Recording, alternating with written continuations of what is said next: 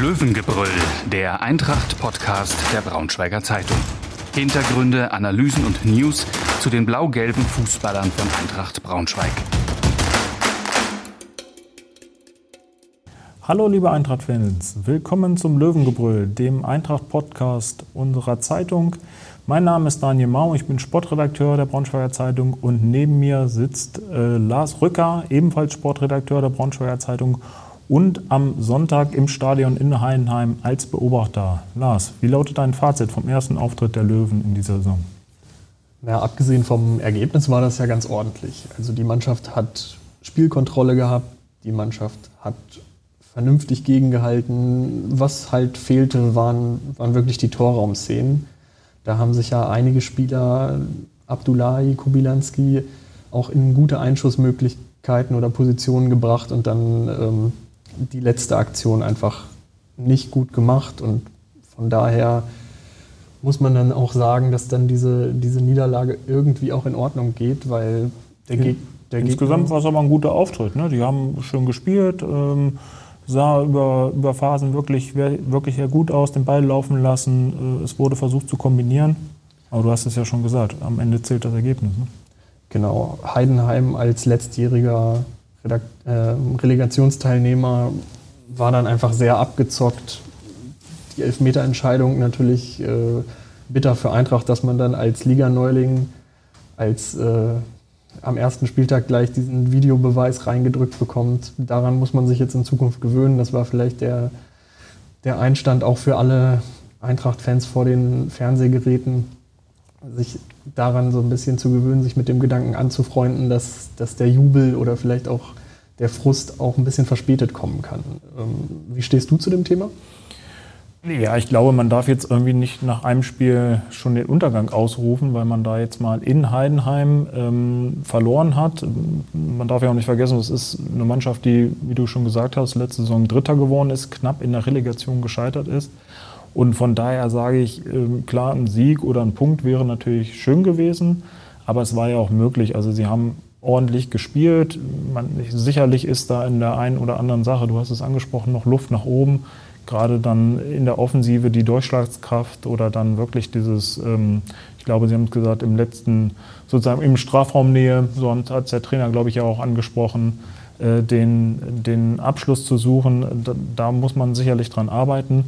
Aber insgesamt fand ich was doch mh, trotz der Niederlage ein ordentlicher Auftritt, auf dem man zumindest aufbauen kann. Und man hat so ein bisschen das Gefühl, dass die Mannschaft jetzt in der zweiten Liga nicht ähm, äh, der Musik hinterherläuft. Ähm, weiß nicht, du hast ja die Leute oder den Trainer, die Spieler auch, auch nach der Partie dann erlebt, teilweise gesprochen.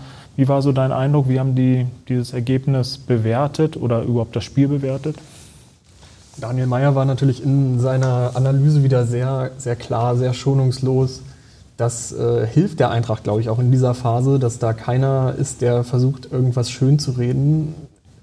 Im Endeffekt stehen hier nach den ersten 90 Zweitligaminuten der Saison null Punkte. Und äh, das hat Daniel Meyer, glaube ich, sehr, sehr gewurmt. Ähm, zumal er sagt es ja selber, es war nicht, nicht unbedingt nötig. Ähm, jetzt kommt Kiel, da gibt es die nächste Chance auf drei Punkte. Von daher werden wir mal gucken. Was glaubst du, wer steht im Tor gegen Kiel? Also es war ja, ich glaube, wir hatten in der letzten Folge auch schon drüber gesprochen, Thema Torwart, ähm, im Pokal Jasi Fesic. Äh, wir hatten schon ein bisschen ja, das Gefühl oder auch Signale erhalten, dass dann trotzdem nochmal ein Torwartwechsel vor dem ersten Punktspiel stattfinden kann. Ja, da stand Felix Dornebusch im Tor. Ähm, wie hast du ihn gesehen in Heidenheim? Felix Dornebusch hat es ordentlich gemacht, genauso wie Jasmin Fesic im Pokalspiel. Da war natürlich der, ich sag mal, der kleine Wackler beim, beim vierten Hertha-Tor. Aber ob man das jetzt dem Torwart so komplett anlasten muss, weiß ich auch nicht. Ähm, Dornebusch hatte jetzt keine Hauptschuld an den, den Gegentoren. Beim Elfmeter kann er nichts machen. Mhm. Beim zweiten Tor ist er vielleicht auch wie ähm, Michael Schulz, der vor ihm steht, ein bisschen zu passiv. Ist jetzt aber auch kein, kein klassischer äh, Torwartfehler, den man ihm da ankreiden sollte. Ähm, was man gesehen hat, er spielt mehr mit, er steht weiter vor dem Tor als Fasic, er leitet Dinge ein und ich glaube, das ist das, was Daniel Meyer dann auch sehen will. Von daher rechne ich fest damit, dass Felix Dornebusch auch gegen Kiel im Tor steht. Also ich sehe die beiden auch auf ähnlichem Niveau. Also Jasi Fese ist, ich meine, seit Jahren bekannt, stark auf der Linie. Das ist, da zeichnet er sich wirklich aus. Ähm, aber gerade weil die beiden auch auf, vielleicht auf ähnlichem Niveau sind, könnte ich mir auch vorstellen, dass Dornebusch dann doch ähm, langfristig auch einfach den, den Vorzug erhält, weil er ist der jüngere Mann, den sie jetzt geholt haben. Ähm, ich sehe es auch so, dass, sie, dass er vielleicht fußballerisch ein bisschen äh, der Bessere ist, wobei Jasi Fesic im Pokalspiel ähm, auch mich überrascht hat, wie er da mitgespielt hat, wie er das versucht hat umzusetzen, auch die Vorgaben von Dani Meyer, was übrigens auch die meiste Zeit irgendwie gut funktioniert hat. Also das fand ich schon sehr ähm, beachtlich und ich glaube, dass er auch diesen Konkurrenzkampf annimmt. Aber klar, wenn man guckt, ähm, er ist jetzt, glaube ich, 34, ähm, also der Vertrag läuft noch ein Jahr. Ähm, da muss man natürlich schon überlegen, äh, wo die größere Perspektive ist. Und von daher schätze ich, hat, selbst wenn beide auf einem Niveau sind, äh, Felix Dornenbusch dann doch die besseren Karten. Aber das heißt ja nicht, dass das die ganze Saison so bleiben wird. Aber ich denke mal, würde dir da recht geben, dass er jetzt nicht in, äh, gegen Kiel dann gleich schon wieder wechseln werden, weil ähm, dann machst du, glaube ich, auch die Torhüter folgt so ein bisschen. Ja, diese Situation gab es ja in Braunschweig schon mal. Im Bundesliga-Jahr hat Thorsten Lieberknecht zwischen ähm, Daniel Davari und Marjan Petkovic hin und her rotiert, sich irgendwann auf Davari festgelegt und da wird ja auch wurde im Nachhinein des Öfteren darüber gesprochen, dass dieser Bundesliga-Klassenerhalt vielleicht sogar eher möglich gewesen wäre, wenn man sich da entweder klar festgelegt hätte oder sogar eine klare Nummer 1 verpflichtet hätte. Zum Braunschweiger Torwartthema aktuell muss ich sagen, ähm, ich fand auch, Jasmin Fesic hat sein Spiel in der Sommerpause nochmal angepasst, was ja auch bemerkenswert ist, mit 34 Jahren da nochmal zu sagen, ich, ich bin eigentlich der und der Torwarttyp, aber es ist ein neuer Trainer da, ich will spielen, ich passe mich so ein bisschen den Gegebenheiten an und äh, versuche auch so, so, über den, den eigenen Schatten zu springen. Ähm, trotzdem glaube ich, dass man da mit Felix Dornebusch, der sich jetzt auch immer wieder oder immer weiter in die Mannschaft ähm, integriert hat, ähm, keine schlechte Wahl getroffen hat. Was dann noch dazu kommt, was ich sehr krass finde, ist, dass äh, Marcel Engelhardt so komplett weg vom Fenster zu sein scheint. Also das ist ein bisschen bitter, gerade nachdem er ja wirklich eine, eine starke ähm, ja, Rückrunde, würde ich schon sagen, aber eigentlich war es ja nur der, der nach dem Restart, nach, dem, nach, nach der Corona-Pause, wo er einfach starke Leistung gebracht hat. Ne? Also was, was der nach dieser, dieser Corona-Pause gezeigt hat, das war echt stark. Das, äh, das muss man ihm lassen. Er war, glaube ich, auch ein großer Faktor dafür, dass die Mannschaft überhaupt jetzt in der zweiten Liga spielt dass man dann von, ähm, von Position 1 der Torhüter-Hierarchie ja, ja. nach äh, Position 3 durchgeschoben wird. Äh, ich kann mir nicht vorstellen, dass ihm das so gut schmeckt. Ja, das glaube ich auch nicht. Ähm, aber das passt natürlich zur Linie, die, die Dani Meyer und Peter Vollmann ähm, die letzten Monate hier gefahren sind. Ähm, ähm das ist ja schon auffällig, dass sie, sage ich mal, auf die ja, diese, diese Aufstiegshelden, muss man so zu bezeichnen, keine große Rücksicht nehmen. Ne? Da wurden ähm, ganz rigoros ähm, auch die sportlichen Entscheidungen getroffen. Und von daher ist es natürlich auch vielleicht konsequent, dass Sie sagen, Marcel Engelhardt, der hat uns ähm, in der dritten Liga in der vergangenen Saison, da in der entscheidenden Phase war er, war er eine große Stütze oder eine sehr große Hilfe. Ähm, aber das zählt jetzt nicht mehr und das haben sie ja auch bei vielen anderen gemacht. Also wenn man jetzt Steffen Kanser, der jetzt einen äh, neuen Verein gefunden hat, mit Zwickau ja gerade auch, ähm, nimmt oder Robin Becker, äh, die, deren Verträge ausgelaufen sind, die, glaube ich, beide gern geblieben wären und ähm, dann aber gehen mussten. Ähm, ja, Marc Fitzner natürlich, den man, den man nennen kann, der auch nochmal so ein bisschen auf eine Vertragsverlängerung gehofft hat. Bernd Nerich, wo man sich ähm, auf eine Vertragsauflösung geeinigt hat. Also da sind ja wirklich einige Beispiele, wo man gesagt hat, da sind verdiente Spieler oder Spieler, die gerade im, in der vergangenen Saison, Endphase der vergangenen Saison gute Leistung gebracht haben oder wichtig für die Mannschaft waren, in welcher Form auch immer. Ähm, das zählt alles nicht mehr. Das ist ein bisschen bitter dann für die Person und äh, wahrscheinlich der eine oder andere Fan findet das auch ähm, ja, unfair, aber zumindest aus sportlicher Sicht ist es dann konsequent. Ähm, oder wie siehst du das? klar, die, die Fußballromantiker unter uns wird das nicht gerade erfreuen. Äh, das, das muss man jetzt natürlich schauen. Wenn der sportliche Erfolg ausbleibt, dann werden die kritischen Stimmen in diese Richtung wahrscheinlich lauter, dass man vielleicht dann doch... Dann wird wieder nach Fitze gerufen, ne? Ich weiß nicht, ob er, ob er nochmal zurückkehrt. Also das, äh, wahrscheinlich würde es sogar noch für ein paar Partien äh, gut funktionieren. Das glaube ich auch. Aber klar, man muss gucken, ähm, wie gesagt, sie sind diesen, diesen Weg jetzt, haben sie eingeschlagen. Und von daher finde ich dieses, ähm, diese Niederlage in Heidenheim jetzt auch kein, ja, kein Beinbruch oder dass man jetzt davon abgehen muss. Also ähm, sie, man hat das Gefühl, da steht eine Mannschaft auf dem Platz, dass das passt einigermaßen zusammen. Es wird äh, Fußball gespielt, man sieht die Idee von Dani Meyer schon ähm, so ein bisschen da reifen. Und ähm, dass man jetzt jedes Spiel in der zweiten Liga ähm, gewinnt oder da durchmarschiert, ich glaube, das hat auch keiner erwartet. Von daher ähm, finde ich es ähm, ja, jetzt irgendwie überhaupt keine, keine, sollte man keine Alarmstimmung aufkommen lassen, sondern eher in Ruhe sollten sie weiterarbeiten. Aber klar, natürlich braucht man jetzt auch irgendwann mal einen Sieg und vielleicht ist ja jetzt schon ähm, im Heimspiel gegen Kiel was möglich. Äh, wie schätzt du die Kieler ein?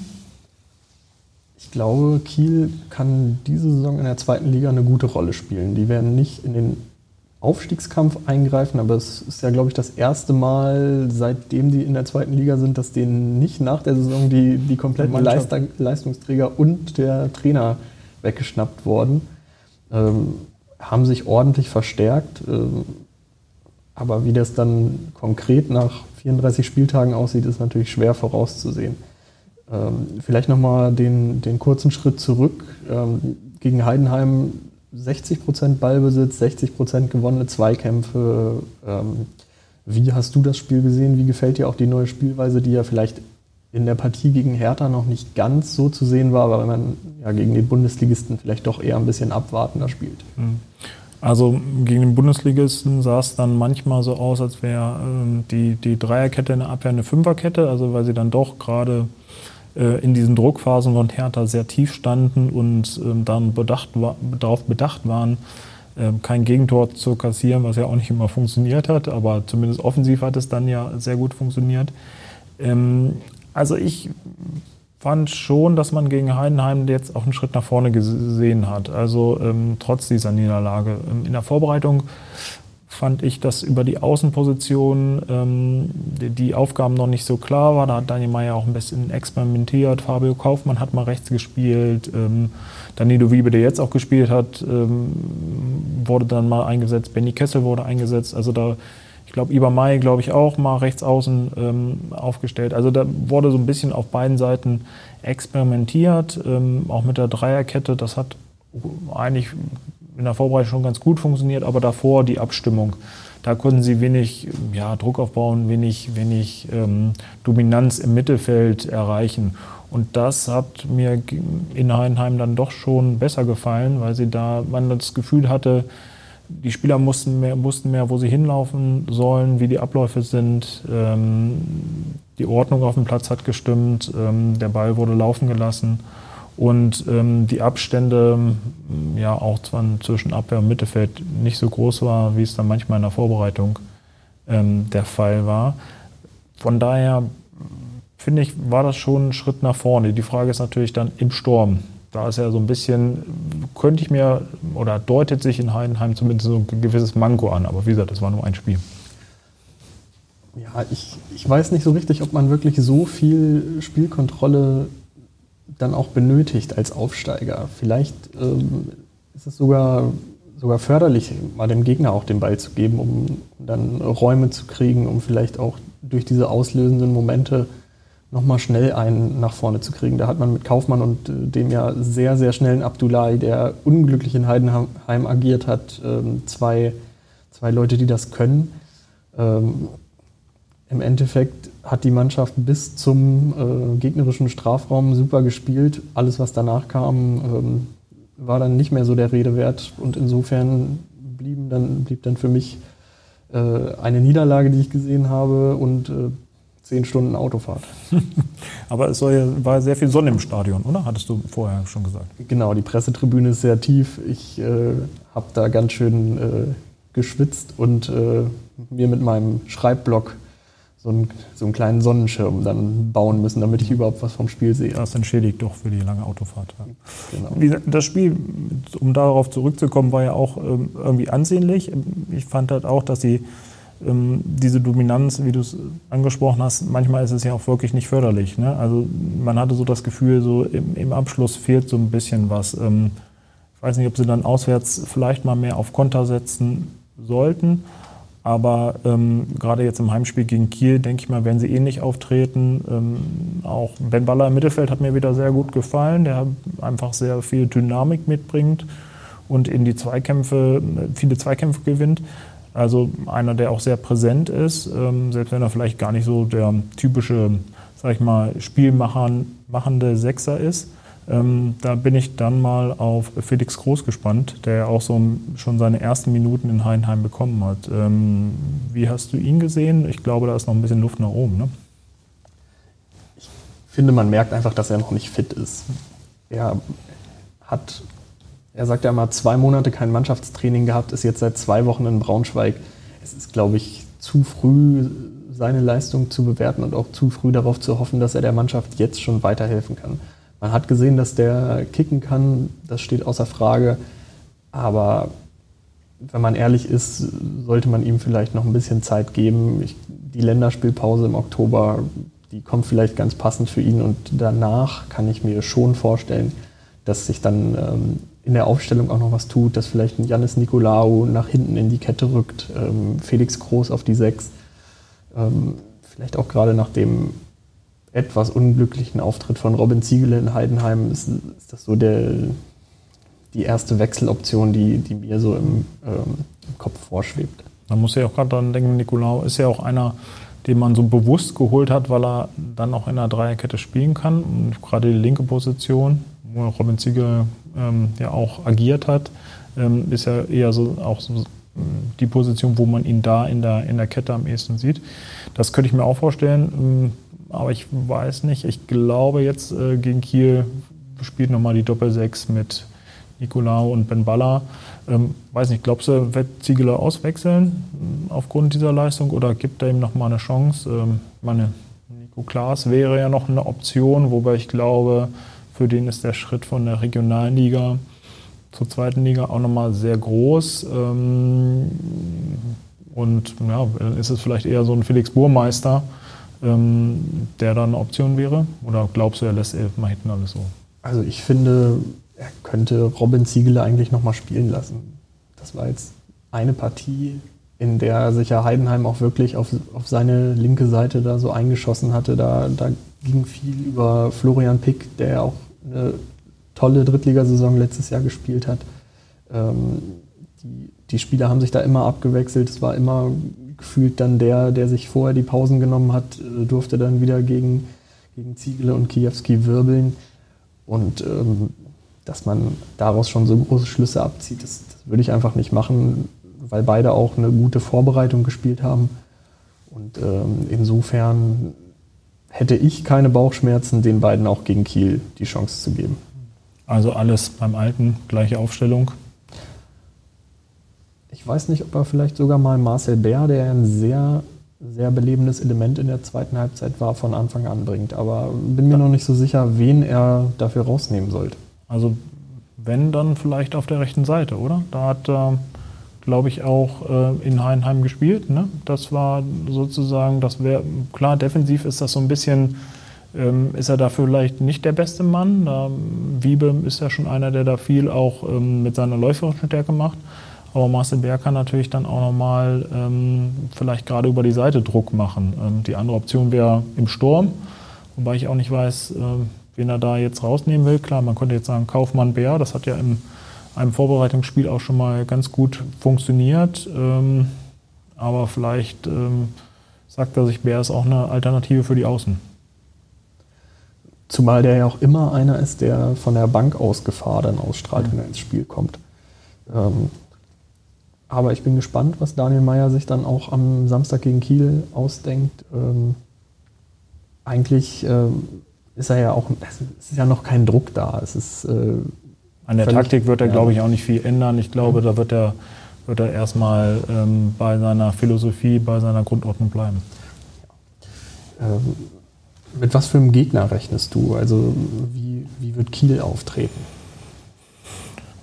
Ja, ich glaube, die Kieler werden jetzt, ähm, die werden den Braunschweig, glaube ich, analysiert haben auch und werden merken, das ist eine Mannschaft, die, die will Ballbesitz Fußball spielen. Von daher könnte ich mir die Kieler auch ganz gut in der abwartenden Position vorstellen. Die, die müssen jetzt auch nicht, haben einen guten Start hingelegt. Ähm, also ich glaube, dass die schon mitspielen werden, aber jetzt auch nicht auf Teufel komm raus ähm, da Druck machen werden, ähm, sondern erst vielleicht sogar eher die Braunschweiger machen lassen, auch wenn das der Aufsteiger ist.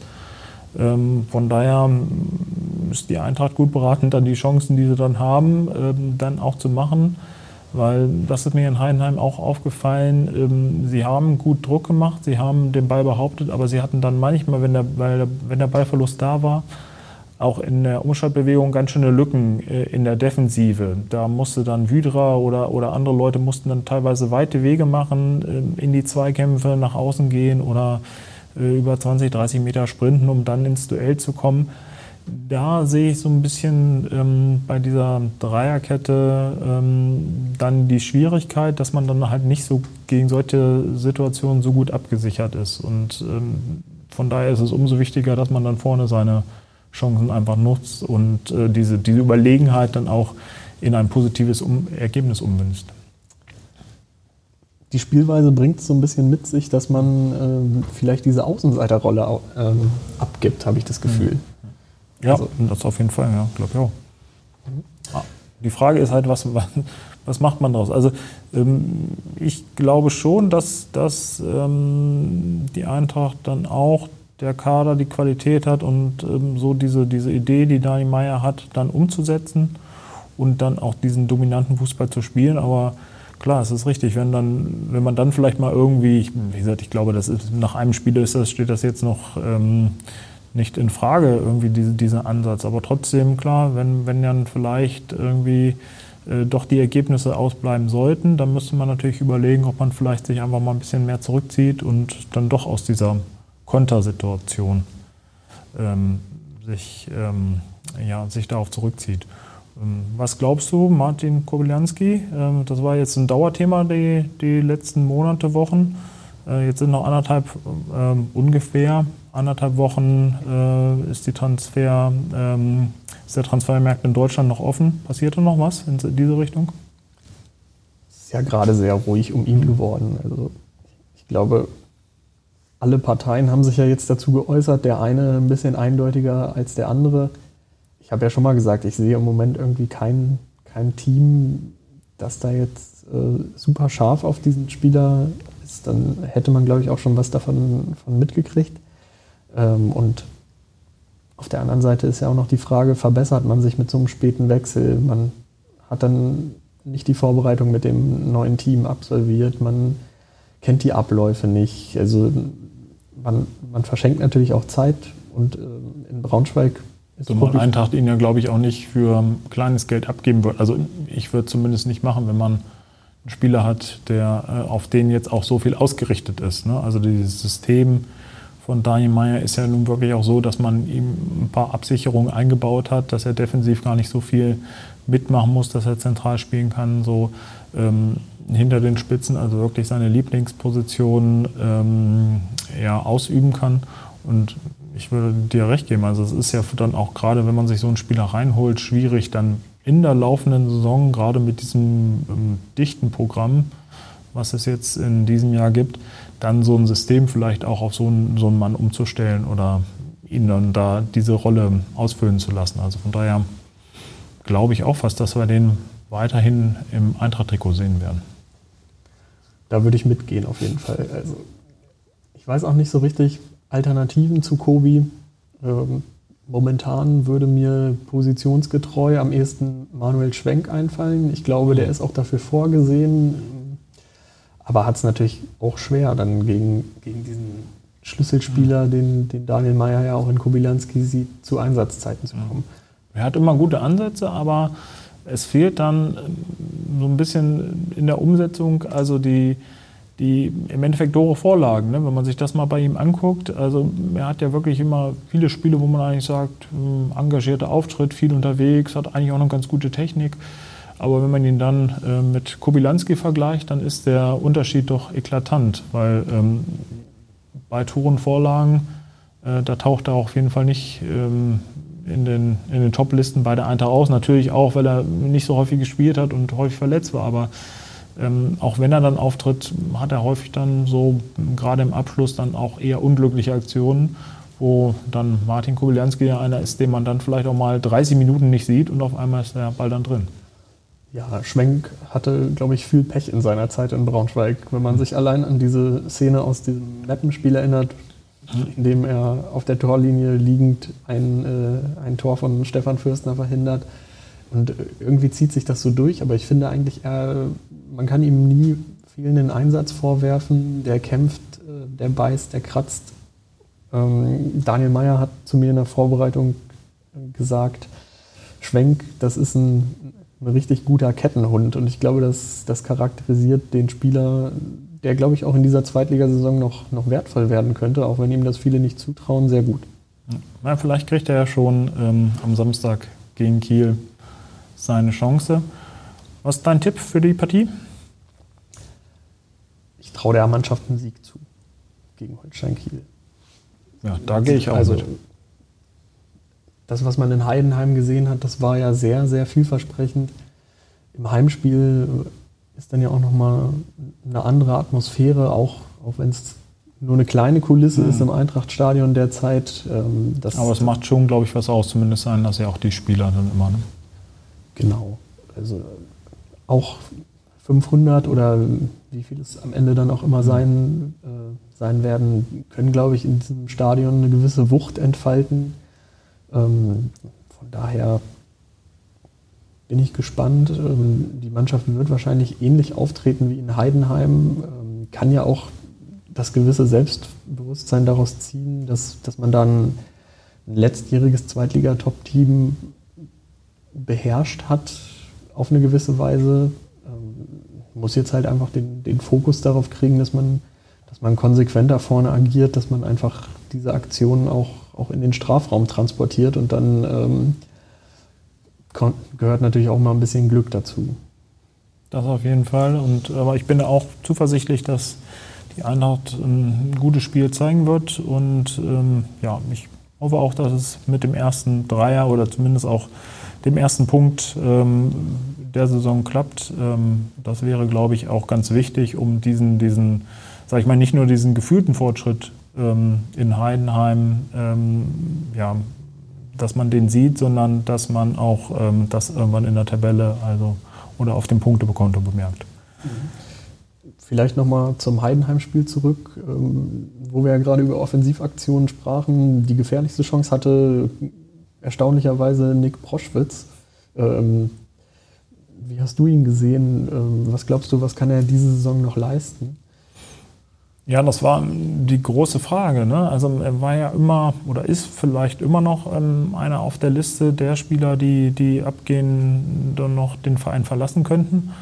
Und ähm, weil er natürlich auch schon ein bisschen im fortgeschrittenen Alter ist, ähm, Topverdiener ist bei der Eintracht und in der letzten Saison nicht so die Leistung gebracht hat, die man sich von ihm erhofft hatte, aber ich fand jetzt, als er, als er reinkam, hat er doch für Alarm gesorgt. Also das waren ähm, zwei ordentliche Chancen, die muss man ja zumindest erstmal haben. Er, er war auch engagiert. Ähm, klar, den einen Ball, den er da, wenn er den besser trifft, ähm, ist da vielleicht auch ein Tor drin. Also er hat ja in seiner, seiner Einsatzzeit mehr gefährliche Aktionen gehabt als Abdullahi im ganzen Spiel so. Also von daher ähm, muss ich schon sagen, ähm, könnte sein, dass er gerade als Einwechselspieler eine wichtige Rolle noch in dieser Saison spielt. Also ich glaube nicht, dass man ihn jetzt, ähm, dass er nochmal den Sprung schafft jetzt ähm, zum, zum dauerhaften Startelfspieler. Aber gerade als Option äh, für die letzte Viertelstunde vielleicht, wenn man einen Rückstand aufholen muss oder so, dann kann er mit seiner Erfahrung, glaube ich, schon helfen. Und dass er ein Torjäger ist, das hat er, glaube ich, in den Stationen vor der Eintracht ja zur Genüge bewiesen hat sich meines Erachtens so ein bisschen nach vorne gekämpft in der Stürmerhierarchie auch. Diese zwei Tore im Testspiel gegen Halle, da hat er ja auch nochmal eindrucksvoll auf sich aufmerksam machen können. Ja. Ähm, dagegen ist dann, glaube ich, Jari Otto, der in der Vorbereitung ja so ein bisschen Pech auch dann im Abschluss hatte, immer ein, Stück weit zurückgefallen, auch wenn Daniel Meyer ihn ja sehr schätzt, ja. wie er uns äh, seinerzeit im ersten Interview gesagt hat. Ja. ja, Otto hat natürlich so ein bisschen vielleicht auch das Problem, dass jetzt Kaufmann, Marcel Bär, ähm, auch Schwenk, wenn er vielleicht irgendwie sogar noch einen weiter in, in, den Sturm rückt. Äh, das sind also Spieler, die in so, so einen zentralen Stürmer natürlich auch gut drumherum spielen können, drumherum laufen, Räume ziehen, jetzt nicht in jedes Kopfballduell gehen, aber sehr wuselig einfach im vorderen Bereich sind. Und so ein Typ ist er ja auch. Und ähm, ich meine, diese berühmte Kante, die Daniel Meyer wollte, das hatten wir ja schon mal analysiert, äh, ist jetzt nicht so richtig vorhanden. Da ist es dann jetzt vielleicht am ehesten Abdullahi, Kopusovic, muss man mal gucken. Äh, von der Größe eigentlich auch nicht, aber ähm, ist ja auch, glaube ich, sehr ein robuster Spielertyp. Und da ist natürlich Nick Proschwitz jemand, ähm, der allein aufgrund seiner Größe ähm, ja schon ähm, einfach eine Präsenz dann hat, ähm, so als klassischer Mittelstürmer, ne, mit Kopfball äh, oder Bälle festmachen kann. Und wie gesagt, äh, wenn, man, wenn man dann als Joker vielleicht mal ein Tor schießt oder jetzt wie im, im Testspiel äh, in Halle, dann ähm, macht, macht man natürlich, äh, betreibt man gute Eigenwerbung und ähm, hat dann auch die Chance verdient, finde ich schmeißen wir mal das Orakel an. Sollte Eintracht am Wochenende gegen Kiel gewinnen, wer schießt die Tore? Das ist eine gute Frage. Ähm, ja, ich denke mal, ähm, ja, Kubilanski, da macht man ja nichts mit falsch, ne, wenn, man, wenn man auf den tippt. Ähm, also ich würde jetzt mal sagen, zwei Tore sind drin, Kubilanski und ja, Kaufmann, der ist, glaube ich, mal dran. Also der eigentlich ganz gute Auftritte, aber bisher auch noch nicht mit der großen Effektivität gesegnet. Von daher würde ich mal auf den schätzen, aber vielleicht ist ja auch ein Abwehrspieler. Kopfballtor, also da gibt es ja einige lange. Wie siehst du es? Ähm, ich traue es auch immer Abdullahi zu. Ich traue auch den, den Jungs, die dann von ein bisschen weiter hinten kommen, das durchaus zu. So ein, so ein Vidra bei seinen Ausflügen, auch, auch da gab es ja einen Schussversuch gegen Heidenheim, mhm. der, der nicht so ganz schlecht war. Ähm, die Mannschaft hat ja durchaus das Potenzial, da Torgefahr zu kreieren. Jetzt, ähm, Torwart, glaube ich, der wird es nicht machen. Der, der wird es nicht machen. Da lege ich mich auf. Ich, also ich weiß nicht, vielleicht ist er bei den Elfmeterschützen ähm, ganz fast vorne, aber ich glaube, das lässt sich dann Martin Kubilanski Das wäre zu viel Spekulation, glaube ich. Glaube ich auch. Ja, sind wir gespannt, ähm, glaube ich, beide oder alle auf das Spiel am Samstag gegen Kiel und ähm, ja, wir hoffen natürlich auf den Sieg der Eintracht und hoffen, dass Sie dann auch uns weiter verfolgen im Podcast, in der Zeitung oder auf unserer Internetseite. Alles Gute. Und Tschüss. viel Spaß beim Spiel. Mehr Podcasts unserer Redaktion finden Sie unter braunschweiger-zeitung.de slash podcast.